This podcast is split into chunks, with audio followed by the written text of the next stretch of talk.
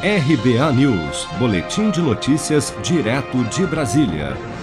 Visivelmente emocionado, o governador afastado do Rio, Wilson Witzel, chorou durante o seu interrogatório nesta quarta-feira na sessão do Tribunal Misto que julga o seu processo de impeachment no Tribunal de Justiça do Rio de Janeiro.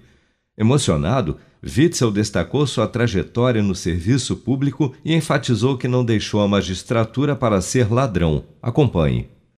São 35 anos, senhor presidente, senhores desembargadores, desembargadoras, prezados deputados, deputada Dani Monteiro.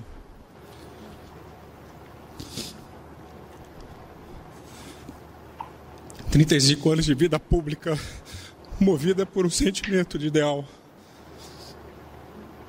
de amor. Eu não deixei a magistratura para ser ladrão. Que estão fazendo com a minha família? É muito cruel. Senhor presidente, é muito cruel. Estão fazendo com a minha esposa?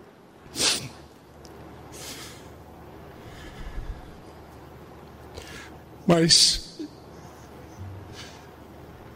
eu decidi deixar a magistratura por um ideal.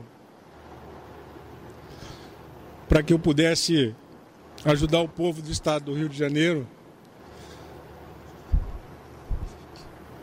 a ter uma mudança. A ter um futuro melhor. E eu prometi que a saúde do Rio de Janeiro ia ser uma saúde exemplar. Afastado do cargo desde agosto do ano passado, Witzel é acusado de envolvimento em desvios de recursos na área da saúde do Rio de Janeiro durante a gestão da pandemia de Covid-19 no estado. A suspeita é de que o governador tenha recebido, por intermédio do escritório de advocacia da sua esposa, Helena Witzel, mais de meio milhão de reais em propina.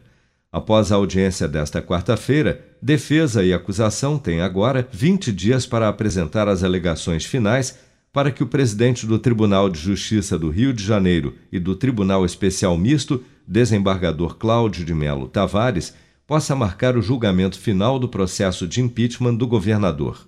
Caso sete ou mais integrantes do Tribunal Misto, formado por cinco desembargadores e cinco deputados estaduais, votem a favor do impeachment, Witzel será destituído do cargo e perderá os direitos políticos por um período a ser definido pelo colegiado. Mas caso a votação seja contrária ao impeachment, Witzel reassumirá imediatamente o cargo de governador do Rio de Janeiro. Seja para conquistar sonhos ou estar seguro em caso de imprevistos, conte com a poupança do Sicredi. A gente trabalha para cuidar de você, da sua família e proteger as suas conquistas. Se puder, comece a poupar hoje mesmo. Procure a agência Sicredi mais próxima e abra sua poupança. Sicredi, gente que coopera cresce com produção de Bárbara Couto, de Brasília, Flávio Carpes.